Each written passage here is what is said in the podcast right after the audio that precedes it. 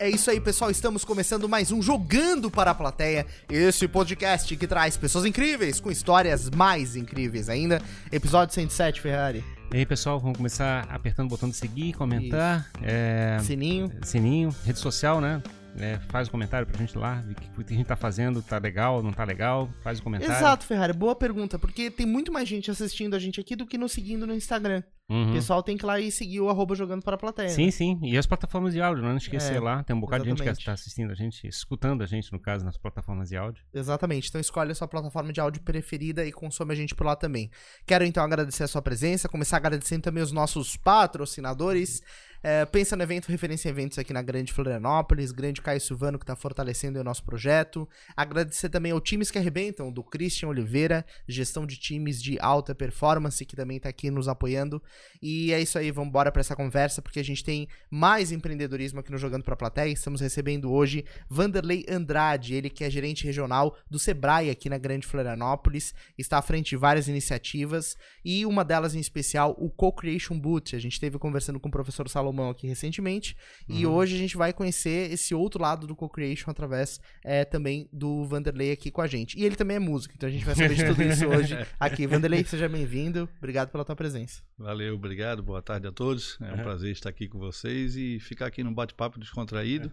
Já Isso deu aí. para ver que é descontraído, então aí o negócio rola mais tranquilamente. Né? É isso aí, é bem, bem tranquilo. Bom, Vanderlei, a gente adora conhecer a história das pessoas, é o que nos motiva aqui fazendo esses papos. É, queria começar conhecendo a tua história, se você é daqui de Floripa mesmo, e saber por que, que você é músico. Vamos começar por esse lado. então, então, meu nome é Vanderlei Andrade, eu sou daqui de Floripa, manezinho da ilha, né? já 49 anos, nascido no Pantanal. Então, é, músico, né, cara? músico, músico, mas músico desde a época de 13 anos de idade, já na época de colégio de aplicação que Pois acabamos, de, é. acabamos de falar aqui, então lá já tinha aquelas rodinhas de música, eu já estava lá tocando, brincando. E tenho hoje, tem uma banda chamada Os Cavaleiros Ni, a gente toca na noite. Os gente- Cavaleiros Ni. Os Cavaleiros Ni. Mas assim, é difícil, né? É uma referência ao Monty Python, É, né? Aí exatamente. o... Como é que essa garotada mais nova vai entender isso? Mas é exatamente porque o estilo de música que a gente toca lembra a época dos Cavaleiros Ni. Então, as pessoas que conhecem os Cavaleiros Ni sabem o, Sabe o que é o Cavaleiro Ni? Não tenho nem ideia.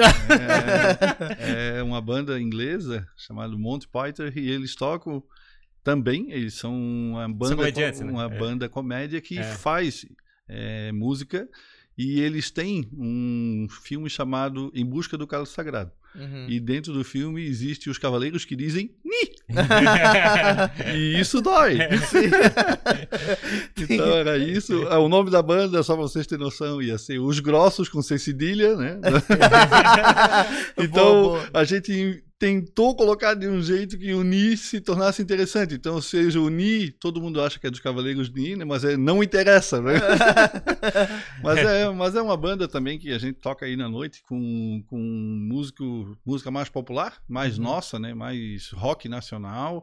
A gente toca Beatles, Pink Floyd, Led Zeppelin, é um pouquinho de cada coisa, mas que é aquele aquela música que o pessoal do, dos nossos anos aqui, que é anos 70, que a gente nasceu aí, então tanto é que a gente toca um pouquinho também do daqui da Anitta? Não. não, não, não, não, não. Aí não dá. Aí, aí, aí não forçou muito. Aí esse público a gente não consegue tocar, né? Não- ah, Não ali, né, cara? Mas quem é músico tem que tocar, né? Não na banda, mas quando tá numa roda de amigos acaba saindo. Que um- depois de tomar um ou duas, aí. Aí vai Aí o cara entrega. Então... É, to- toca o som, daí bota os- a nota ali e a galera vai cantando. Aí, aí pode ser, mas na banda não, na banda é proibido. E como é que é? Vocês, é, é um, vocês levam mais como hobby ou vocês realmente têm apresentações Não, ou é- mais como negócio? Ela, ela é bem hobby, ela é bem Uhum. hobby, mas só que a gente já tocou em Festa da Laranja lá na Santiga, a gente já Ah, tocou algumas festas legais, a gente já tocou Armazém Vieira, quando Uhum. era tava numa balada bem boa. Então a gente já tocou em alguns lugares assim que tem um público específico para essa nossa banda, né? Então, mas, Sim. mas é legal, é legal. A gente curte tocar na noite, nós somos em Sim. cinco, tem eu, meu irmão, que se chama Volney, que Uhum. estudou na aplicação também. Tem o Saulo, que é o guitarrista, tem o Luciano Bittencourt, que é o que é até da, da área de comunicação, professor da Unisul, já foi professor da Unisul, agora saiu. E é baterista, e tem o Frederico, que é do Badesc, que é o nosso baixista. Então Sim. a galera toda Cada aí, um de uma área. Velha assim, cara. Aquela- é- o bate-papo da banda é engraçado demais, né? Porque cada um tem um setor específico. Meu irmão trabalha com internacionalização, ele trabalha com importação aí de, de produtos, né? E cada um, então, na, na hora do bate-papo ali, de, de ensaio, essas coisas, sai coisa, sabe? Pra mim é, é muito gratificante, porque Claro. trabalho no Sebrae com empreendedorismo, escutar esse papo de empreendedor com eles é bom demais, né? Mas é engraçado esse negócio, porque a gente recebeu algumas bandas aqui. A gente recebeu, como é que é o... Riso O nada. Resonada, a, a, como é que é? Quinteto SA. Quinteto SA, Flora Cruz. a Flora Cruz. E a, gente. Como, como tem relação uma coisa, cara? Você chegar e fabricar uma banda, tu tá empreendendo de certa forma. Sim. Entendeu? Tipo, Sim. eu acho muito engraçado como a gente. Como é que é? A gente separa, não, não, startups e não sei o que, Uhum. tecnologia, e lá que o cara tá empreendendo. E na realidade, não, a gente. Como é que é? O cara monta um restaurante, monta um. Um como é que é? Uma banda, faz não sei o que, tá empreendendo da, da mesma maneira, tá fabricando uma coisa diferente pro mundo. Exatamente. Em algum momento a gente vai ter que abrir um CNPJ para essa Aham. Quando for contratar, eles vão querer um CNPJ, É, né? cara? sim, então, mas hoje ainda estamos no.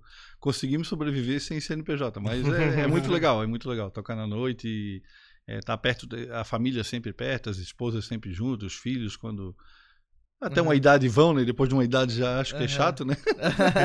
Acompanhar os pais já não serve mais, né? Sim, sim. Mas é isso, é, é gratificante, é gratificante, é muito legal. Show de bola. Bom, e aí como é que, como é que começou a tua, tua trajetória do, do outro lado da coisa, no empreendedorismo, assim? É. Você falou que tá há bastante tempo no Sebrae. Tô, tô há 25 anos já de Sebrae, em 97 com carteira assinada, mas eu tinha dois anos como parceiro, então estou aí fazendo 25 anos de casa, uma instituição que me trouxe muita coisa, muita, muito conhecimento, principalmente.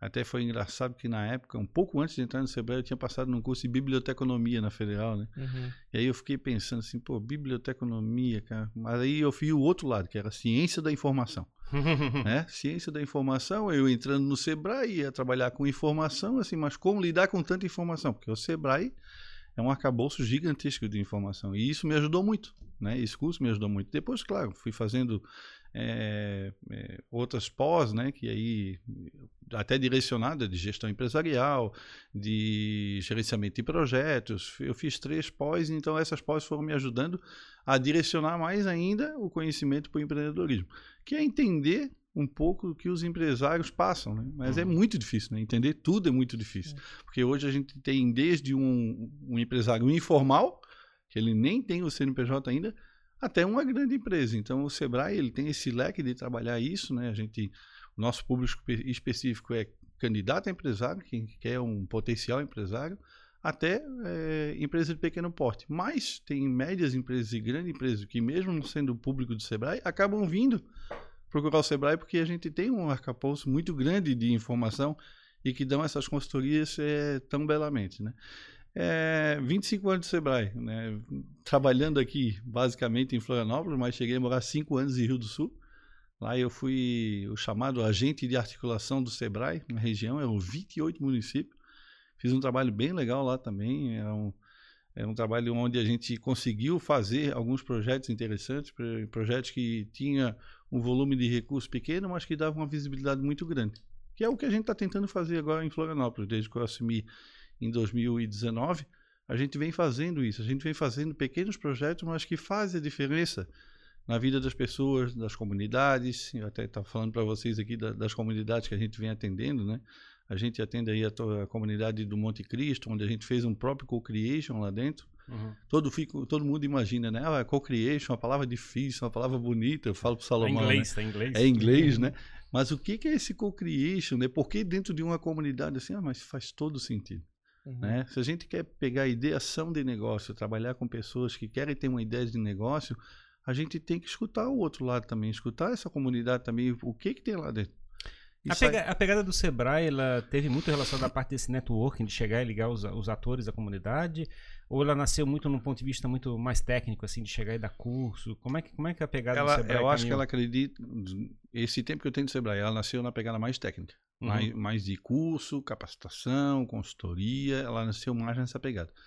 Então, com, o- com é, o andar da, da carruagem e do jeito que está hoje, a gente não poderia ficar só nesse mundo. O Sebrae teve que vir para o mundo esse mundo de entrar nas comunidades, esse mundo de entrar no, nas redes sociais também, a gente é, por conta da pandemia, a gente acelerou, como todos aceleraram. Uhum. Né? O Sebrae teve essa aceleração muito forte. assim. Uhum. É, em, fevereiro, em março começou a pandemia, dia 17, e dia 18 o Sebrae estava todo online.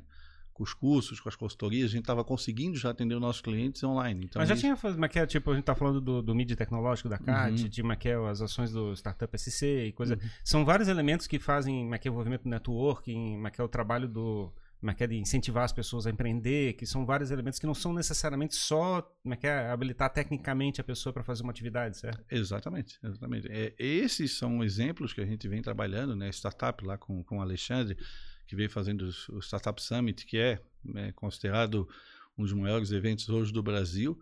Vai ter esse ano.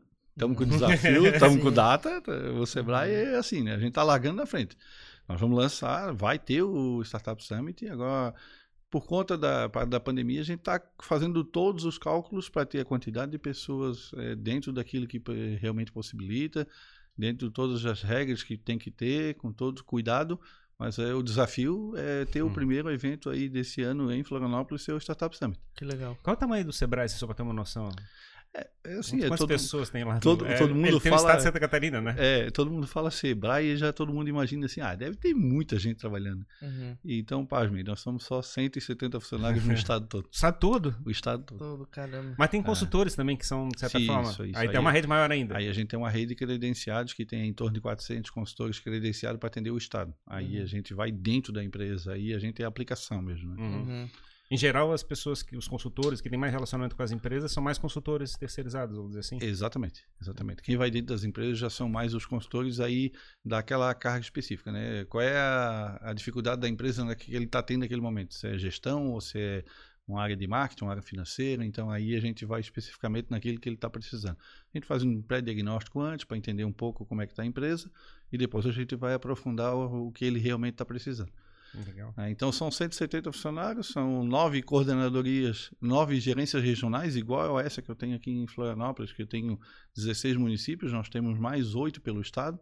Né? Então, dentro dessas é, regionais também tem agência de atendimento, ao qual eu tenho um aqui também, que até está falando para vocês, é na Acate Downtown. Uhum. Ver como o Sebrae está mudando, né? A gente tinha um prédio na Avenida Rio Branco ali que, que tinha um atendimento, né? Um prédio grande, e a gente estava em oito funcionários, a gente saiu daquele prédio e está dentro de um modelo de, de funcionamento mais. Aquele prédio não está mais, não tá mais ativo? Não. Como aquele, o Sebrae? Como o Sebrae, não. Ah, como o Sebrae, não. Ali uhum. vai ser ocupado, é, uhum. vai ter uma outra instituição que está entrando ali. Entendi. E a gente está, então, na CAT Downtown com duas salas, uma sala de atendimento focada em ME e PP, e aí a gente começou as grandes parcerias, né? Desde é, ter essa sala focada em MEPP, ter uma sala de inovação que é para construir projetos, a gente tem ideação também de negócios, o que, que a gente pode fazer com os setores.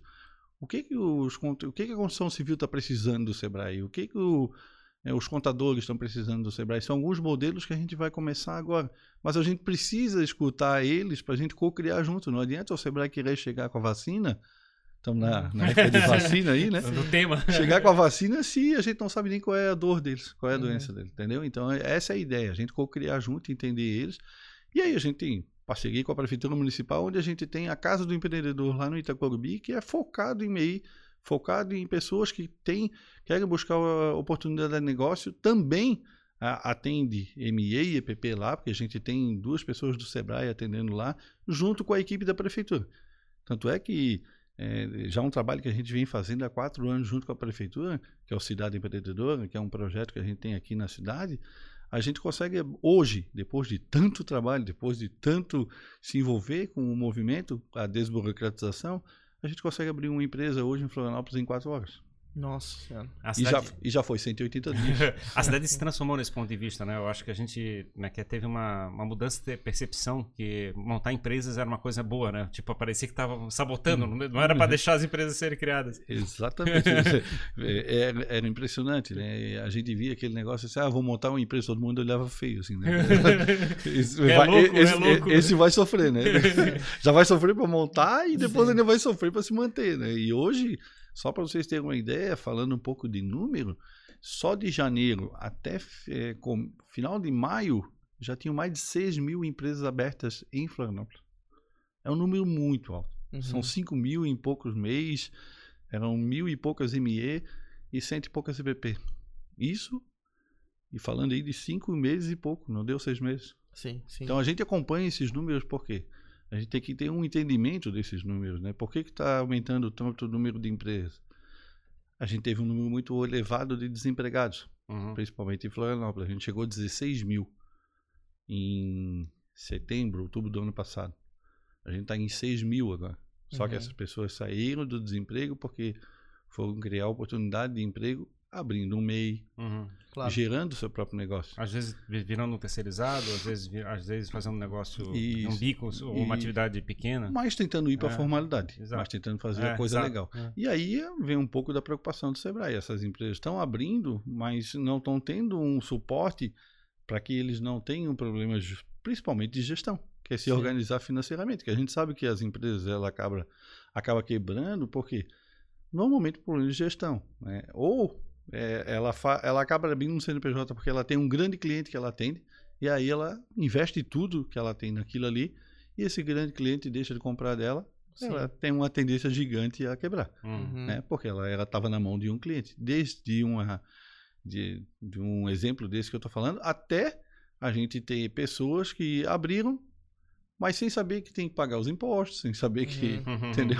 Então isso gera. Deixa pra depois, um... deixa pra depois. É, um dia nem, a gente paga. Ou, ou, nem sabe que tem pra depois, entendeu, Ferrari? Não, nem sabe, nem, nem imagina que tem que pagar imposto. Abriu porque era uma oportunidade que ele tinha, mas não. Depois vai ver, tá com uma dívida gigantesca e hoje, diferente do que era antigamente, se perdoava a dívida, hoje não se perdoa. O MEI, a partir do momento que ele tem uma dívida quando ele for fechar a empresa, essa dívida vai para vai a pessoa física, volta para o CPF. Então, uhum. tem todo um cuidado que tem que ter, tem toda um, é, uma especificidade aí para não ter problemas, principalmente jurídico no futuro. A, a, gente teve uma mudança de perfil assim do, do mercado, né? Agora acredito que com esse momento que a gente viveu mais rápido ainda, de, das pessoas começarem a enxergar o empreendedorismo como alternativa para sua própria vida. Eu acho que cada uhum. vez mais pessoas estão olhando isso uhum. e antes não olhavam dessa maneira. É, qual que é o maior desafio vocês veem hoje do Sebrae é, nesse papel educativo, assim, para é, instruir esses empreendedores, para que eles saibam é, como manter uma empresa saudável, uhum. ou que oportunidade de negócio aproveitar? O que, que, é o maior desafio hoje, considerando esse cenário? É, é até o que eu estava falando, né? Essa questão da gestão. Essa é a uhum. nossa preocupação. Essa é, é a principal. Porque, assim, ó, a ideia do negócio, a gestão do negócio preocupa. Mas enquanto ele tem o negócio e aquilo ali foi o sonho dele, ele sabe fazer aquilo aqui, ok. Aquilo uhum. ali está tranquilo. Se é daquela forma que ele sabe fazer, ele pode fazer. Mas que faça com uma boa gestão. Uhum. Consiga, pelo menos entender o número, pelo menos saber o seguinte: se eu estou comprando a 40, os meus, os meus produtos eu não posso vender a 50. Por quê? Porque eu tenho despesa de água, luz, telefone, funcionário, eu tenho eu tenho que ter Curso um ganho. Eu tenho que ter um saber fazer pelo menos o meu, a minha, a gente diz que é a caixa d'água, né? Uhum. Enquanto chegou na caixa d'água ali, que era o ponto de equilíbrio, é mais fácil de falar da caixa d'água. Quando ela chegou certinho ali na, é, na, no Parou nível, de encher. do nível, ela chegou no ponto que, assim, cara, não pode passar daqui, porque se passar daqui, minha empresa começa a ter prejuízo. E a gente vai nas empresas. Tem muita caixa d'água transbordando. transbordando de água. Às vezes acontece aquele negócio, né? Uh, gera um calor desgraçado, né? Ele tá aqui, é, rodando bastante a máquina, muitos negócios, coisa parecida, mas não verificou a margem, não verificou exatamente, a posição. Exatamente. Ele verifica que das contas não sobrou nada. É, é isso é. Se a gente falar um DRE mesmo, ele sai pulando. não, não sabe nem o que é isso. Mas... Pessoa infarta. Oh, mas, mas o ponto que eu queria também chamar, vocês têm visto muitas pessoas já procurando o Sebrae com essa visão de startup ou de empresas inovadoras, porque a gente fala muito disso aqui no Jogando pra Plateia, ou mais ainda negócios tradicionais, ou porque de repente a gente, a, gente não, a, talvez essa visão não seja clara, mas às vezes uma iniciativa mais tradicional pode ter um olhar de startup como negócio, Sim, né? sim. Por conta da pandemia, tá? por conta da pandemia, a gente teve uma aceleração muito grande em empresas tradicionais indo para o mundo digital. Uhum. Principalmente Instagram, Facebook, que eles entendem, pelo menos, que ali já começam a mostrar o produto desde uma forma diferente. Na vez de abrir a porta e receber o cliente, eles conseguem abrir a porta, que é uma internet hoje que é aberta, uhum. e mostrar esses produtos para o cliente de uma forma diferente. Com as fotos bonitas, com organização, mas começaram a perceber isso antigamente. Antigamente, um ano, um ano, um ano e pouco atrás, um pouco antes da pandemia, era só a porta aberta. Não se pensava nisso. Então, vários clientes se aperceberam disso. Tem empresas hoje que já estão pensando em fechar a porta e ficar só no, só no remoto. Só no online, né? Exato. Só no online. A, a, é verdade, assim, de certa forma a gente fala da. Ah, como é que é? Tá, toda a economia está no processo de transformação digital, aquele negócio, vai, vai levar tempo e coisa parecida. Uma hora para outra assim, não, agora é para agora, tá todo é, mundo. É isso aí. É isso aí. E aí, essas empresas, a gente teve a felicidade de ter também uma equipe técnica no Sebrae de consultores que tem essa capacidade de ir lá e fazer junto com as empresas o que, que eles podem fazer para entrar nesse mundo digital, para que a empresa dele se fortaleça e ele consiga manter os empregados, que tem funcionário também, que ele trabalha muitas vezes no celular, está com a mão no celular ali, o WhatsApp, está todo mundo no WhatsApp hoje. Uhum. Então, por que não pegar um desses funcionários que ele tem lá, que está com isso aguçado ali, né? Tá o tempo todo vendo aquilo ali. Um adolescente. É, é, um adolescente e não é, e a gente começou a virar adolescente também, né? Eu, eu, mesmo tive que ir para LinkedIn, Instagram, Facebook, porque, TikTok. Porque, é, TikTok, TikTok, não, TikTok não. Mas é por quê? Porque o próprio Sebrae nos permite isso e a gente tem que chegar com informação. Quanto mais essa, essa, é, essa chamada de hoje com vocês aqui, eu coloquei no Instagram, bombou, um monte de amigos, deve estar tá tudo assistindo aí agora. Mas é por quê? Porque esse mundo também a gente tem que ir. É, mesmo com a cabeça um pouquinho mais lá para trás, um pouquinho mais velhinha, mas a gente ainda é novo para começar a pensar nisso. E essas empresas, por isso do Co-Creation Boot, por uhum. isso que eu. Eu ia eu... perguntar sobre isso. O Co-Creation é aquela ação do, do Salomão, né? Isso, isso. Que, que, que, ele criou, mas que ele contou a história aqui pra gente, isso. né? Dá uma olhadinha no episódio lá, pessoal, ficou bem legal. Uhum. E ele conta bastante o processo de, mas que é dele bolar e trazer uma, uma, referência que ele pegou fora, né? Lá dos Estados uhum. Unidos. Isso. E tentou fabricar isso. E o Sebrae entrou nesse processo logo ou foi, ou foi mais recente isso? Não, a gente já está com o Salomão há um bastante tempo, mais de cinco anos já aplicando essa metodologia. E eu sempre, como até um pouquinho antes a gente estava conversando aqui, eu vou sempre provocando o Salomão, né? Eu uhum. para ele assim, ó, Salomão, a gente precisa se desafiar, a gente precisa sair da zona de conforto, teoricamente, né? Porque já fazer um co-creation, ele já é um desafio uhum. bem grande. Fazer um desafio de um co-creation com comunidade é mais desafio ainda, claro. mas os resultados Manter são todas as unidades funcionando e, é, gerando resultados. E aí na minha cabeça eu ficava pensando o seguinte, o Sebrae ele tem que se aproximar cada vez mais das micros e das pequenas empresas, porque nós somos o quê? O Sebrae é um acelerador. A gente tem que fazer o MEI virar um, EP, um AMME e depois ele virar um EPP e ele virar uma grande empresa. Aí o nosso trabalho está bem feito. Aí a gente tem, tem resultados é, realmente que a gente possa mensurar, entendeu? Isso faz a diferença para nós. Então, Teoricamente ela tem estrutura para atingir todo o mercado, né? Exatamente. Não é tipo um ponto específico só, né? E aí quando eu, a gente começou a trabalhar essa questão que eu falei para vocês das lojas tradicionais, das empresas tradicionais irem para o mundo digital, eu fiz a seguinte provocação para o Salomão, assim, professor, por que, que a gente não pode criar o Co-Creation Boot? Ele, o Boot foi ele que criou, né? Mas, eu, mas era o Co-Creation para a pequena empresa. Porque na minha cabeça, as pequenas empresas elas também têm ideação de negócio, elas também podem ter ideias que possam ser competitivas e pode até ser um algo mais dentro da empresa dele. Ele não precisa ser aquele tradicional.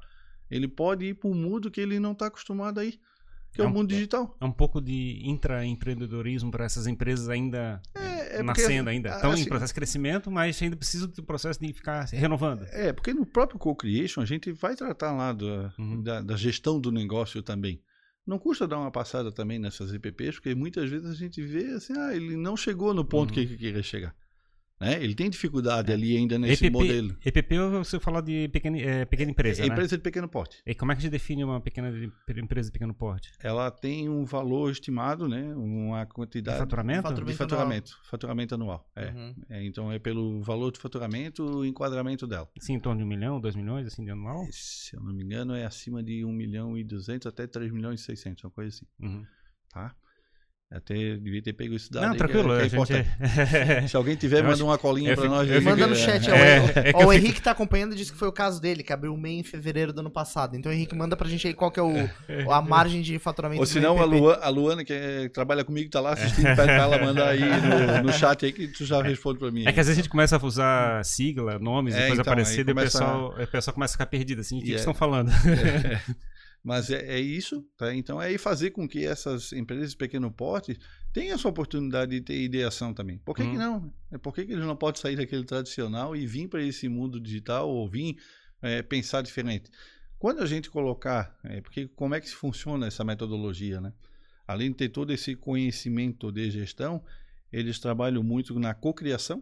Eles fazem muito bate-papo, como a gente está fazendo aqui agora. São, são 10, 15 ideias de negócio conversando entre eles. Isso é, falando do, da ação do... Do, do, do co-creation. co-creation, Aí é. já é uma ação que ele faz, né? Eles estão co-criando junto. Eles já Isso, estão trocando ideias junto. Aham. E tem a questão da mentoria, que vai ajudar muito. Os mentores ajudam Uhum. muito. São vários mentores em setores específicos que vão ajudando ele naquela ideação do negócio. né? Esse Co-Creation Boot, então, é uma iniciativa focada para as EPPs, empresas de pequeno porte. Exatamente. É, a ideia é ela, ela misturar tipo, as duas ações de co-creation é, operar simultaneamente no mesmo espaço ou, é- ou são duas é, como é que é, operações independentes? Ah, assim? não, a ideia é porque quando abre uma turma, eles trabalham tudo junto. Eles Misturam tudo. Assim, pequena empresa. é, Não, é é só é? pequena empresa. Ah. Pega lá, faz um grupo só de pequena empresa. Ah, tá. Não, não vai com as empresas que estão Não. idea- ideando ainda, vamos Não, dizer assim. ainda não. Tá. Ainda não.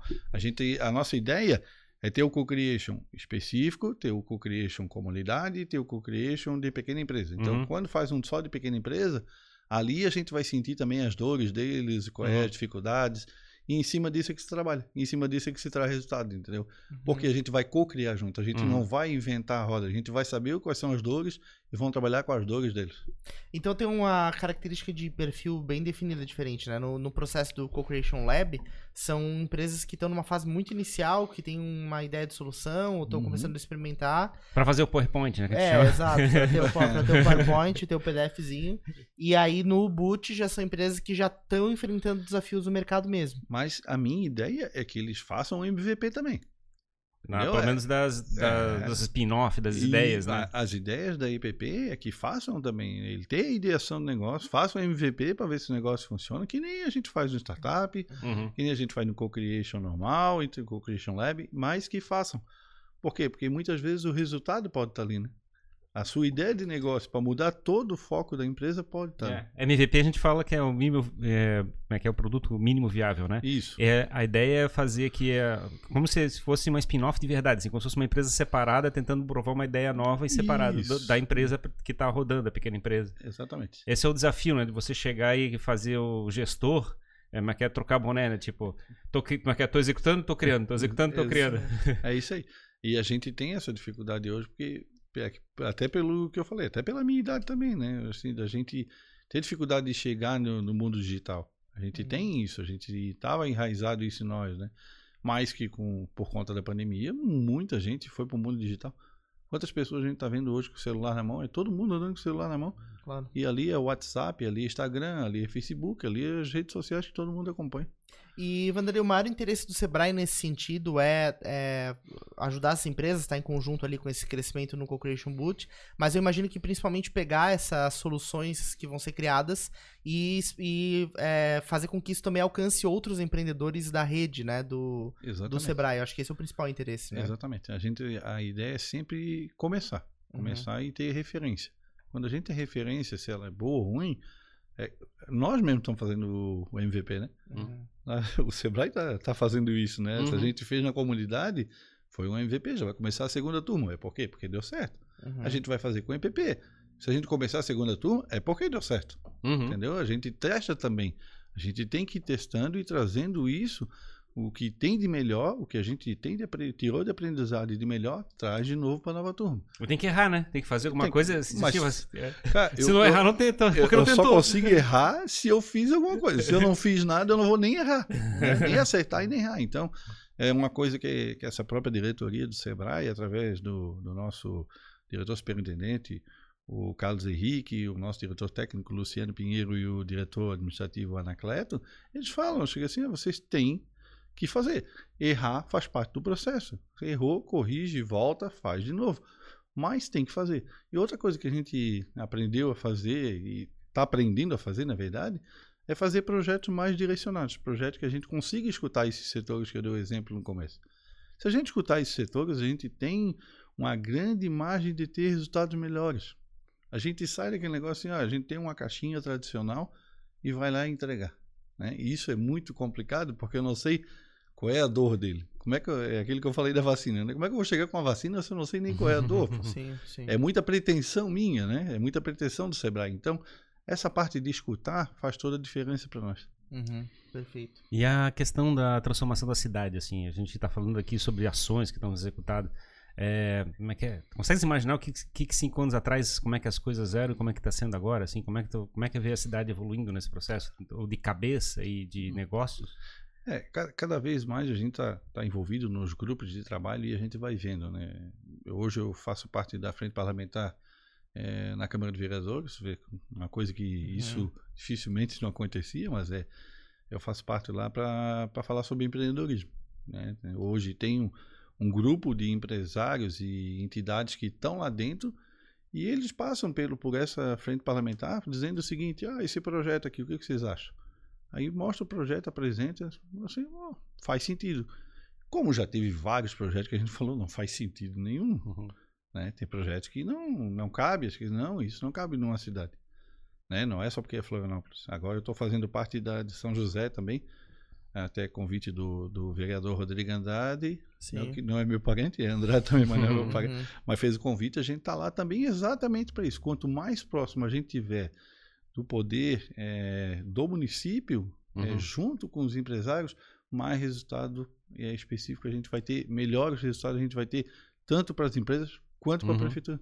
Eu não estou perguntando sobre o ponto de vista de, de, de, tendência, de como é que a coisa está caminhando. Assim, eu tô, como é que a percepção que eu olho sobre o ponto de vista é que isso era uma coisa periférica e está começando a virar central, pelo menos para nossa cidade. Isso uhum. quer dizer que provavelmente a gente vai ter uma, uma, uma, espiral acidente assim muito forte na própria cidade aqui. Uhum. E isso, esse, esse mindset, assim, essa imagem que está sendo fábrica está tão forte que a gente está tendo referências em Lages, em Joinville, é, Chapecó e coisa parecida é, parece que a bola de neve parece estar crescendo até mais rápido do que, que a gente imaginava que poderia acontecer. Isso. Isso, é, isso leva muito pelas incubadoras. Né? Uhum. As incubadoras começam a fortalecer. Nesses cinco anos que eu fiquei em Rio do Sul, eu cheguei lá, só vou dar um exemplo, porque uhum. é uma cidade que é 200 quilômetros de Florianópolis, né? pequena, uhum. tinha 60 mil habitantes na época.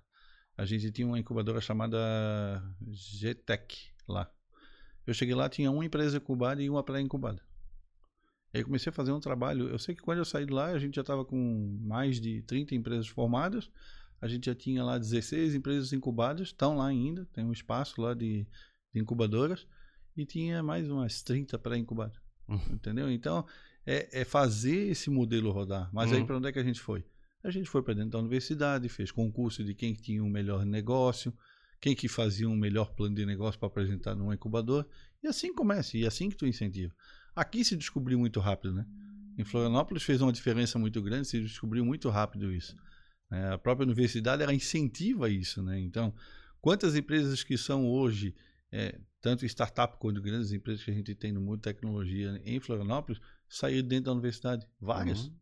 Várias Mas também é uma ação de longo prazo, né? Tipo, Exatamente. a gente está falando aqui do Celta, da Digitro, da Softplan e coisa parecida, que, que, que foram, digamos, desbravadores e fabricando hum. que é tudo que a gente tem hoje, de certa forma, é, dado aqueles, as experiências que foram feitas no passado. Exatamente. Que são referências que a gente usou para fazer a construção uhum. do, da presente. Eu, eu fico pensando se a velocidade que a gente está atingindo é, vai acelerar. Isso, assim, eu fico meio pressionado é, assim, como é que as coisas vão caminhar. Vai, vai acelerar. A gente fez um trabalho meados do ano passado, junto com, essa, com a Associação Comercial Industrial de Florianópolis, a CIF. Na verdade, todas, todas as entidades foram convidadas, o Sebrae foi uma delas, e a gente tinha essa preocupação. Assim, onde é que Florianópolis vai chegar? Até onde ela pode chegar? Imagina, e, né? Porque a gente já começou... Alguém tem que sonhar, né? É, já... e eu trabalhava, inclusive, eu estava no, inclusive no grupo tecnologia. O Carlos, que trabalha comigo, estava no grupo de turismo. Então eles botaram o Sebrae realmente para trabalhar junto com eles. O Paulo Rocha, que é do Sebrae, também estava no grupo de educação. Mas a preocupação qual é? É assim, a tecnologia, ok. A gente chegou a pensar o seguinte, hoje tem empresa que está tá nos Estados Unidos, mas ela quer ter a empresa dela registrada em Florianópolis. Ela nem quer vir para cá, mas ela quer ter uhum. registrado em Florianópolis para dizer que está lá no, no ambiente de tecnologia de, de, de Florianópolis. Tu vê o processo inverso, que tem um monte de gente aqui que tem, quer ter empresa nos Estados Unidos. Também, então é uma troca, né? É. E aí a gente começou a falar de uma coisa. Tá, e se essas empresas começam a decidir vir para cá? Ou se aqui mesmo começa a ter um pool, e que está tendo, né? Está tendo muitas startups crescendo. E como é que fica? Internet. Já começa por aí. Uhum. Hoje nós temos 4G rodando aí no... já sangrando. 5G nem pensar que vai rodar, né? Não, não vejo rodando 5G.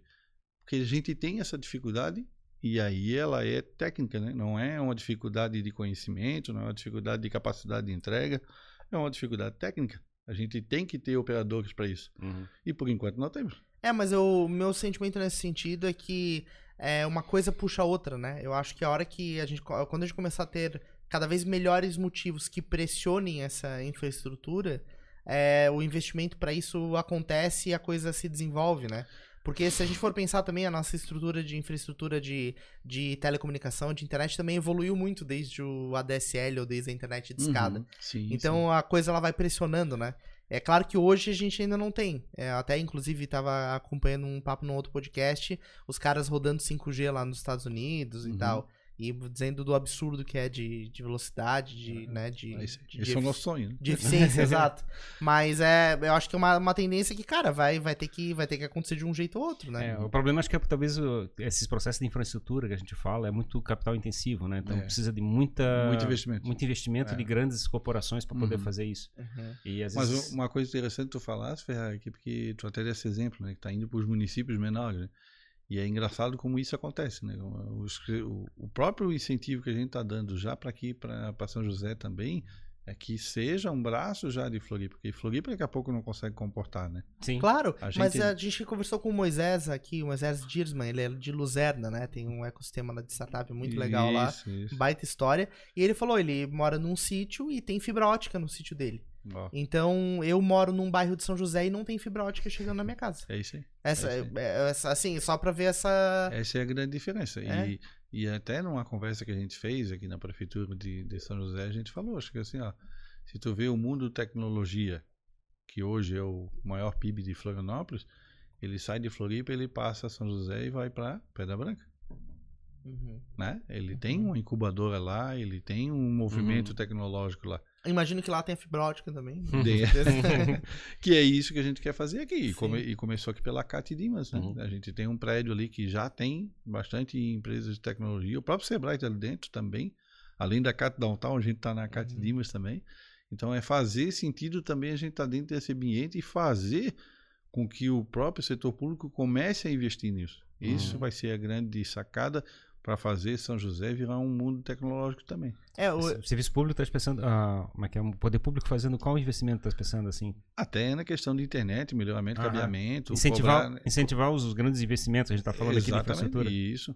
É, Dar suporte para essas empresas virem fazer investimento no município. né? Eu acho que é o, o grande desafio, né? Como é que é dar o suporte, como é que é legal, é, como é que é segurança jurídica e coisa parecida para fazer Isso. grandes investimentos. Eu acho que- Exatamente. que é o determinante. É porque tem que jogar os dois lados, né? Aham. Não, não dá para a gente só cobrar da- do poder público e não dá só para cobrar das empresas. Se juntar Uhum. os dois, a gente tem um- uma conversa bem alinhada aí e consegue ter excelentes resultados. né? Uhum. Mas é uma, é uma virada de chave também, né? A gente teve uma conversa muito legal aqui com o Leandro Piazza, da 49 Educação, né? E ele falou, ressaltou essa questão da, da própria metodologia deles lá, da, de, de Stanford, de, focar na metodologia, né? De ter algo palpável em termos de negócio, ter uma ideia bem estruturada, ter um projeto bem construído. E depois o resto, as coisas na- no entorno disso, elas vão acontecendo. E o empreendedor, ele não pode se prender que, ah, ele não tem equipamento perfeito, ele não tem infraestrutura perfeita, ele não tá no lugar perfeito. Uhum. É, eu tô cada vez mais convencido com todos os papos que a gente tá fazendo que, cara, tu tem que sair fazendo e as coisas elas vão acontecer como elas tiverem que acontecer. É, porque É, senão muito empreendedor pode usar isso como desculpa, né? É. Ah, eu não tenho 5G, então eu vou esperar vir o 5G. tem que criar oportunidade. É, Então, não... Sim. Se for com 4G, toca com 4G, É, não exato. tem problema. A hora que chegar o 5, solta foguete. Mas... Não, e se, se a tua ideia der certo, cara, tu vai pra Nova York enquanto não tem 5G aqui, entendeu? É tipo, e depois volta, tipo, sabe? É Não- porque ainda tem aquela questão do que tu falasse. Ele fica acomodado ali, se vir, vir, É. se não vir, tá tranquilo. Isso. A gente percebe muito isso também nessa história, no- na nossa área aqui, que é podcast, né? A gente começou nos nossos programas há bastante tempo fazendo testes e a gente usava microfone do celular pra gravar, né, Ferrari? Uhum. Câmera do celular. E hoje a gente tá com uma infraestrutura, tá com um Uhum. programa bem estruturado, mas a gente não começou assim. Então, isso não pode ser uma desculpa, né? Mas se não fizesse lá no começo com o celular, É. não tava aqui. Exato. Qual era a cara. coragem de chegar e fazer investimento em equipamento e coisa É. parecida se não passou pela. A câmera era o fase webcam inicial. que filmava cada convidado, lembra? Era três webcamzinhas filmando cada convidado. Então, cara, é um processo de crescimento, assim. Essa não, não pode ser uma. Já dá pra fazer um empreendedor. podcast da, da empresa de vocês, tá vendo? Pois é, exato, já tem história. Já tem história pra contar. Já tem história. Mas acho que esse é o, esse é o principal elemento, assim, de é, mostrar pro empreendedor, principalmente pra quem tá começando, que, cara, é, nada é uma barreira se a tua ideia tiver fundamento, se tu tiver conectado com aquilo que tu vai fazer, tu vai realizar de algum jeito. É, e, e assim, ó, enquanto o Sebrae, enquanto entidades empresariais estiverem dando oportunidade, criando oportunidade, essas empresas têm que vir. Uhum. É porque não pode ficar na zona de conforto, né? Ficar na zona Sim. de conforto. Hoje, empresa de comércio com porta aberta na zona de conforto vai quebrar. Vai Não quebrar, tem- com certeza. ela não tem como se manter, ela vai ter, ela vai ter dificuldade de ter essas pessoas. A pessoa hoje ela tá, tá com uma pegada diferente. Ele pode até ir na loja, mas ele vai na loja depois que ele já viu no Instagram, depois que ele viu o produto da empresa, ele já viu tudo. É impressionante, o público é diferente hoje. E Uhum. ninguém dá nada pro empreendedor, né, Vanderlei? Você- Acho que esse é o ponto, cara. Ninguém vai te dar nada como empreendedor. Não. Vai, vai te apresentar oportunidades, quem tem que fazer é o empreendedor. Tipo, Exatamente. acho que é, também tem que ter esse, esse receio, né? Eu não sei se tu percebe isso nos novos negócios de, ah, beleza, eu tenho essa ideia aqui, então o resto o mundo vai fazer pra mim, né? Vai, vai me arranjar investimento, vai me arranjar um lugar pra eu poder ter clientes. Uhum. E na verdade não é assim que funciona, né? Não. E a gente, eu vou falar para vocês, assim, eu já trabalho com dentro de incubadora há mais de 20 anos. Lá no Celta mesmo, lá com, com o Tony, a gente fez vários trabalhos lá. E a gente sempre falava, acho que assim, ó, vocês são muito bom na frente do computador. Uhum. Por trás, eles não. Cara, é uma empresa normal, eles não sabiam fazer gestão, é a mesma coisa. Tinha empresa que tinha um produto lá, não, não vou falar o nome da empresa, que Uhum. pra- até para guardar a ética aqui, mas é que ela tinha um valor de um produto que era 100 mil, né? Ela, o valor de venda era 100 mil, ah, tava ficando rico. Ficando rico, tava ficando rico, aí a gente começou a fazer, começou a fazer as análises, não, a empresa está tendo prejuízo, tá colocando dinheiro, não, não pode, não. ia lá Sim. ver, tu vai ver o que que é, o custo para fazer o equipamento dava 110, 120 mil. Sim. Ou seja, ela estava perdendo dinheiro e achando que estava, não, né? Ah, vou vendendo por 100 mil, bota aquele valor lá em cima. Sim, sim. E não é, não é isso. A própria gestão é que não estava. Quando tu tem gestão, e a gente falava isso para eles, vocês são muito bons na frente do computador. Por trás tem todo o modelo de negócio igual a qualquer outra empresa. Uhum, né? Tu Uhum. tem que ter a tua modelagem de negócio, tu tem que ter a tua gestão do negócio. uhum. Tu tem que saber quanto que tu está colocando, quanto que tu está investindo para saber qual é o preço do teu produto. Se não souber isso, qualquer tipo de negócio, e pode ser até, te- até de tecnologia, não vai dar certo. Sim. Exato, exato, exatamente isso. O, do- Jean, o Jean Paulo só comenta aqui, Ferrari. O Jean Paulo tá dizendo, o Jean Paulo Cardoso, isso quando não compra direto no Instagram e pede pra entregar, né? Que você tinha Exa- comentado. Exatamente. vai na loja, tipo. Exatamente. É bem isso aí. Tava falando ali sobre o. Como é que é o. Como é que é o boot, né? Como é que é o nome? Co-creation boot. O Co-Creation Boot tá começando agora, então? Como é que Ele, tá? ele tem. Ele foi prorrogado as inscrições agora para mais um, um mês. Mas a ideia é essa, começar agora e começar dentro da nossa sala de inovação lá no Co-Creation Downtown. No, desculpa, na CAT Downtown. Tem, tem, que, tem um edital para fazer uma chamada? é Tem, isso? tem um edital, o professor Salomão aí que, que pediu pra gente divulgar. Não sei se depois ele pode passar o link para vocês Claro, a colocarem. deixa na descrição Uhum. do vídeo. Ah, mas tem, vai ter um, A- edital de convocação aí para A ideia, a ideia é então atrair um conjunto de empresas de, de, desse porte de pequena empresa, É, vai trabalhar de 15 a 20 empresas. com né? enfoque de base tecnológica. Não, Não? não, não, não, É exatamente isso que eu não quero. eu só quero tirar ele da zona de conforto. Eu quero que ele traga empresas normal, pode ser comércio, serviço, pode ser. Então, se eu tiver uma empresa de coxinhas com catupiry, eu posso participar. Se ela for se empresa ela de tiver, pequeno. se for a EPP já. Se ela for de pequeno porte, pode. Não tem problema. Coxinha e EPP. E, e a gente tá falando coxinha, mas a gente tem aqui o, empresas grandes que são de coxinha. Exato. Exatamente, exatamente. É, não, eu, eu dei esse exemplo justamente pra quebrar essa visão na cabeça das pessoas, né? Exatamente. É De pensar que é só um app, só uma plataforma, não, não. não, não, não, não. Tem nada a ver com a tecnologia da empresa. Não Sim, é isso. Posso ser uma empresa de costura, de, Sim. de qualquer área, de, É de carimbo. manufatura de carimbo. Pode ser, De origami, origami também pode? pode ser um restaurante, origami, pode ser. Não tem problema. Mas Tem- é- Sendo empresa de pequeno porte, pode participar do projeto. As empresas de base tecnológica, ela tem uma, uma que é um, elas querem fazer aquele crescimento 10 vezes, 100 vezes, né? Elas já, Uhum. elas já têm aquelas ambições de crescimento exponencial. Uhum. Ah, as empresas talvez de, de comércio, de, como é que é, de, de intermediação, de, como é que é, de, como é que é, roupa ou coisa assim, Uhum. eles talvez não tenham essa mentalidade de chegar e fazer o negócio crescer, né? Talvez eles não sejam tão ambiciosos no sentido É- de é chegar porque e ainda são experimentar. muito tradicional, né? Uhum. Elas estão naquele modelo tradicional ainda de abrir a porta, ter lá 20 camisas para vender, né? E aí em cima das 20 já sabe qual é o modelo, qual é o valor daquela camisa. Se chegar um cliente pela internet hoje e pedir para sem camisa, é capaz de ele sair se batendo. É capaz, é não capaz, vendo. Não, é, é, capaz de dizer não ou dar um infarto, né? É que, cara, essa visão de disrupção, de escalar, é um negócio que tá muito atrelado ao ambiente digital. É só ver quanto tempo essas marcas mundiais de moda, por exemplo, levaram para se tornar globais. Uhum. São marcas centenárias, tipo. Uhum. E hoje em dia a gente tem negócios que em dois anos já são globais. Uhum. Tipo, a visão é diferente. Assim, gente, acho que não é, eles nem são, não é que eles não são ambiciosos. Eu acho que essa visão de que pode ser mais rápido ainda não chegou. É que acho que, Exatamente. Acho que o grande... Essa da aceleração é, é que isso, não chegou ainda. Isso. Acho que o grande problema que eu vejo é que é, as pessoas estão muito focadas no executar, né? Tipo assim, é o volume de executar. E o executar, teoricamente, ele está ficando comoditizado, assim, tu consegue executar em vários lugares. E o poder está realmente no brand, né? na, na, na prestação de serviço, na uhum. qualidade de atendimento, no pós-venda e coisa uhum. parecida. E esses são os elementos que você, teoricamente, tem que ter que escalar, e uhum. não exatamente a, a, processo de produção em Exato, si. Exatamente. E a gente, talvez essa, esse, esse mindset é que a gente tem que ajustar, né? Esse modelo mental das pessoas. Que é o que a gente vai começar agora, que a gente está tentando, né? A gente sabe que tem algumas empresas que, aquilo que eu falei, por conta da pandemia, aceleraram deram um, um, belo salto, inclusive com depoimentos dizendo que ah, o nosso hoje digital vende mais do que o presencial. Uhum. Com depoimentos assim. Então isso é fantástico, né? Sim. Mas também não é o final do mundo, não é só aquilo ali. Ele já tem que se perceber que alguma coisa nova vai vir pela frente. Ele tem que estar preparado para algo novo. Uhum. É, a gente sabe que por conta da pandemia ele teve que acelerar digital. Mas o que, que vem depois uhum. disso? Sim. Eu tenho que ficar atento. O próprio Sebrae tem que ficar atento, né? É, é. que o, o, na verdade, a, a, visão que eu acho que tá, tá premiando todos os negócios, o mercado de uma maneira geral, é que, sendo digital físico, as pessoas elas estão buscando mais do que só o produto. Uhum. E essa pode ser uma entrega de comodidade, de facilidade, de eu comprar ali pelo digital, que é uma coisa que eu não preciso me dedicar muito para pensar, e eu quero fazer rápido. Uhum. E eu tenho que ter um bom motivo para ir a uma loja física, né? Uhum. Ser, Nessa linha né? que tu tá falando, a gente tá falando hoje, a gente tem alguns projetos que a gente trabalha, a gente fala muito da experiência do cliente. Uhum. Né? Qual é a experiência que ele vai ter, né? A gente fala muito isso em gastronomia. Uhum. Né? A gente tem um projeto aí junto com a Brasel, que a gente atende os restaurantes, eles falam muito isso. Qual é a experiência que o cliente pode ter?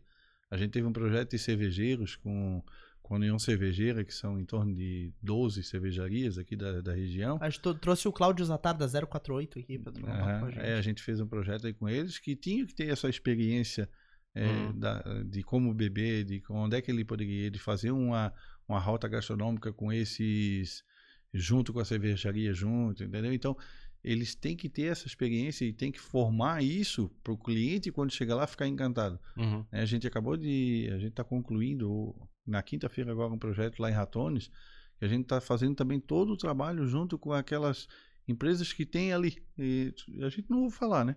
Mas é um agroturismo. Tá tendo, tá, tá, tá fortalecendo agora. Acabamos de assinar um contrato com a Prefeitura Municipal que a gente vai continuar o projeto, a gente encerra esse ciclo agora, mas já está começando o novo com as empresas daquela região ali, onde eles trabalham o agroturismo. Tem passeio de barco naquele rio, uhum. tem passeio a cavalo, tem passeio de bicicleta, tem, tem trilha, tem restaurantes, tem café colonial. Então tem várias experiências ali. Tem plantar e colher e ver como é que funciona isso. Experiências que a gente imaginaria se fosse falar. Se eu falasse desde o começo, sem ter o nome, vocês iam falar para mim assim: é Laje. ou é Chapecó. Uhum. Mas é aqui em Florianópolis. Sim. É exatamente. em Ratones, entendeu? E essa é a, é a grande diferença da gente não ficar focado também só em tecnologia numa Florianópolis. Claro, a gente tem exato. experiências fantásticas aqui dentro e acabo é, é, a experiência da, da, até numa, numa conversa que a gente teve semana passada com o pessoal do Contour, que é o Conselho de Turismo de Florianópolis, o, um dos participantes estava falando que vem muito para cá o pessoal que faz trilha com bicicleta, né? O pessoal da bicicleta, do motobike. E ele falou que tem bicicleta que custa 130 mil reais. Sim. Gente, e assim, olha que mercado é esse, olha quem é que está vindo para Florianópolis fazer essas trilhas aí. Uhum. É o pessoal que tem dinheiro, é o pessoal que está deixando dinheiro dentro de Florianópolis, está fazendo o desenvolvimento econômico acontecer, entendeu? Então, quanto mais lugares a gente tiver preparado, a gente tem a nossa ideia é fazer com Ratones, é fazer com o Pantano do Sul, porque lá tem as trilhas que vai para para a Lagoinha do Leste, né? Então, onde quanto mais a gente incentivar esses, essas pequenas comunidades a trabalhar o, o agroturismo ou o próprio turismo local, fortalece e educa e melhora para quando o cliente chega. abra a sua empresa de seguros para bikes, porque já tá justificando. É, eu, queria, eu, queria, trazer o papo pro, pro lado aqui, puxar, vender nosso peixe aqui, né, Jimmy? É, a gente fala, tá falando sobre a questão da experiência que a pessoa tem. É, a experiência depois que a pessoa comprou o produto, né? Tipo, outra já está tendo um relacionamento com, com aquele cliente.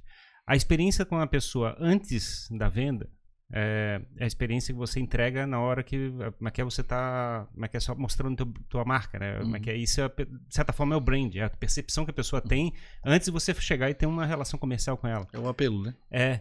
E um, um, dos lados que a gente tenta trabalhar no, no, exercício do podcast é exatamente isso: é fazer a comunicação ser essa parte, né? Fabricar esse brand, chegar e fazer essa experiência para as pessoas antes mesmo dela fechar negócio. Uhum. E a minha percepção, assim, pela experiência que eu já passei, é que a gente tem uma experiência muito ruim de comunicação. Assim, falasse da questão, pô, o pessoal tem que chegar e começar a ter presença no Instagram, coisa uhum. parecida. Mas isso não é pouco, muito pouco ainda, assim, tipo, a gente. Sim. A gente não tem que chegar e transformar isso né, no lado da comunicação, cara. Sim, sim. E a gente começa a ver isso até internamente, né? O próprio Sebrae tá isso também. né? A gente fez um curso agora interno aí para nós é de comunicação positiva, né? E o quanto a gente ainda peca, o quanto a gente ainda fala, falha, né? De uma simples comunicação dentro da empresa e o quanto isso acaba é, refletindo lá fora. Uhum. E tem tudo a ver com o que tu tá falando, porque assim, às vezes uma simples comunicação do que a empresa faz ela acaba deixando de vender horrores, né? Ela uhum. acaba de, até de mudando de estágio de empresa ou até de, de, é, de acelerar, né? Ela poderia dar aquela acelerada até em momento de pandemia, mas não faz por falta de comunicação. Uhum. Né? É, esse entendimento de comunicação, e aí todo mundo fala, ah, mas eu faço desse jeito. Sabe, mas tem algum profissional por trás que está uhum. dizendo que desse jeito é a melhor forma? Tu fez uma pesquisa para ver se isso é a melhor forma de tu divulgar a tua empresa? Não, não, é o que eu acho, assim, não. Que eu acho não dá. é.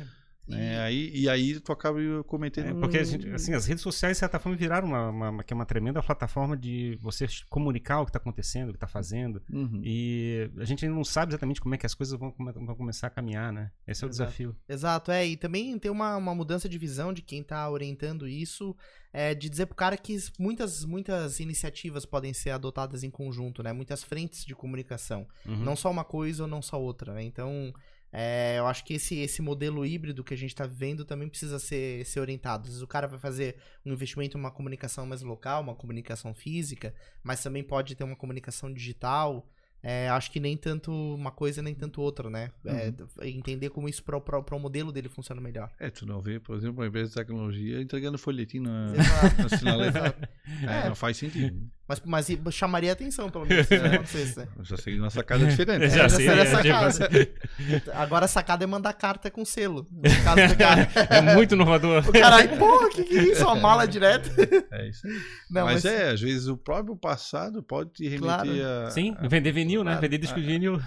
Não, é que eu digo que tem aquela visão, né? A avó tem a pizzaria, daí tá lá na orientação, ah, então faz cardápio impresso e distribui lá no no, na casa das pessoas, né? Uhum. Então não é que o cara não possa fazer nada impresso, ele pode fazer alguma, alguma ação impressa. Uhum. Mas ele, isso tem que estar tá combinado com ações digitais, né? Então, uma coisa não nega a outra. Acho que isso é que a gente tem que deixar é, claro, né? Ele tem que estar, ele tem que estar tá alinhado com a comunicação. Exato. Como exato. ele vai fazer, se é isso. impresso, se é digital. Isso. Mas se ele sinal tiver de fumaça. Um, é, se ele tiver, se, ou sinal de fumaça. claro. Se ele tiver um bom modelo desenhado, cara, o, o caminho pode ser até o digital. Mas às vezes até o impresso dá mais resultado para ele. É. Mas ele tem que ter isso na mão. Uhum. Ele tem que ter uma área de comunicação que diga para ele assim, cara, isso vai fazer diferença. É, a gente, por exemplo, aqui acredita que todo negócio tem que nascer com um podcast colado.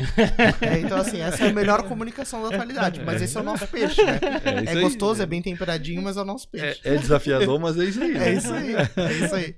Mas então tá, Vanderlei, muito obrigado pela, pela tua presença aqui. Muito, muito A gente conseguiu passar um recadinho também da experiência do. Como é que é do. do Co-Creation é, Boot, Boot, né? Boot, Conseguimos, já explicamos para o pessoal, sim. né? Isso. Acho que o pessoal tem mais alguma pergunta a respeito desse assunto, não? É, eu teve um comentário aqui do Argos, que acho que chegou hoje no podcast, falou, conheci o podcast hoje, é Floripa na cena, já tô lhe seguindo, Jimmy, também sou MEI desde 2017. Então, Olha, legal. temos mais um MEI que acompanha a gente. Legal. Show de bola. É, onde é que o pessoal pode te encontrar? É, qual rede social você mais mais utiliza? O pessoal quer tirar dúvida? É, no, normalmente é o Instagram, né? Normalmente uhum. é o arroba Vanderlei71. Uhum. Vanderlei com W com Y, é chique, sim. né?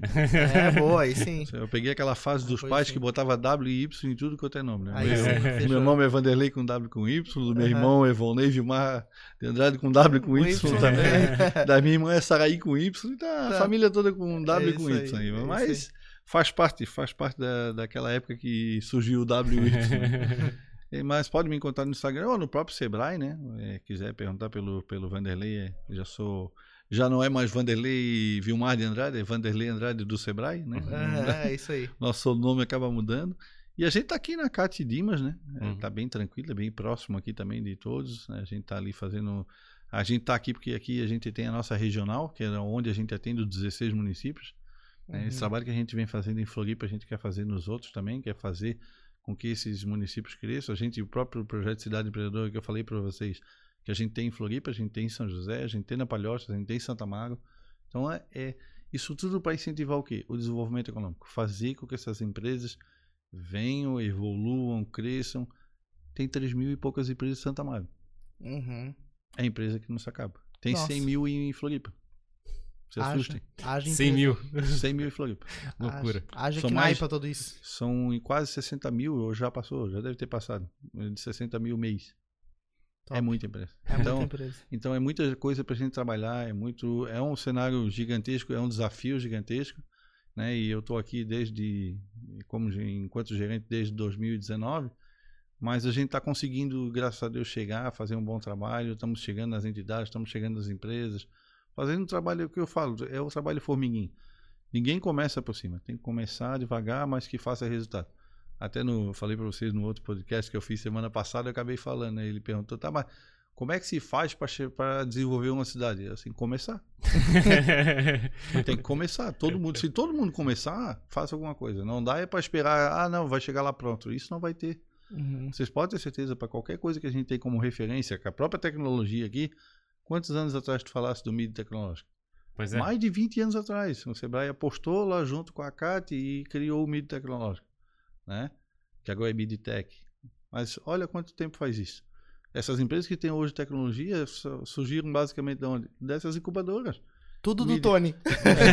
Acho que começou com o Tony. Midtech, Celta. Né? É. São as empresas que. São essas incubadoras que são referência hoje lá na Palhoça e na ITEC. Sim mas que passam por dentro dessas incubadoras tem uma, um crescimento muito gigantesco. É, é diferente, é diferente se começar no, no fundo do quintal atrás de casa. E a chance de quebrar é muito menor, né? Bem menor. Nossa, essas empresas a gente sabe da, que passam em incubador e coisa só parecida. Só a quantidade de, de consultoria e cursos que a gente consegue colocar hoje dentro dessas incubadoras é fantástico. Muitas delas são, são, uhum. são crias do Sebrae ali que a gente, graças a Deus, fez um bom trabalho e tem um legado aí bem interessante.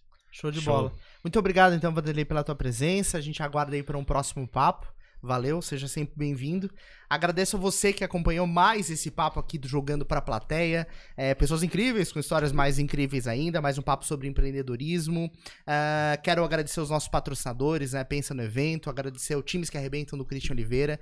Dizer para você se inscrever, né? Fortalece o nosso rolê inscrevendo-se no canal do Jogando para a Plateia. Além deste canal aqui, nós temos o nosso canal de cortes do Jogando para a Plateia. Lá tem os trechos mais polêmicos das nossas conversas. E vai ter um corte do Vanderlei lá explicando por que os cavaleiros dizem Vai ter um corte lá somente sobre isso para você consumir. Beleza? É isso aí, pessoal. Torne-se membro do Jogando pra Plateia, ajude a gente a levar esse projeto adiante e até o próximo episódio do nosso podcast. Valeu!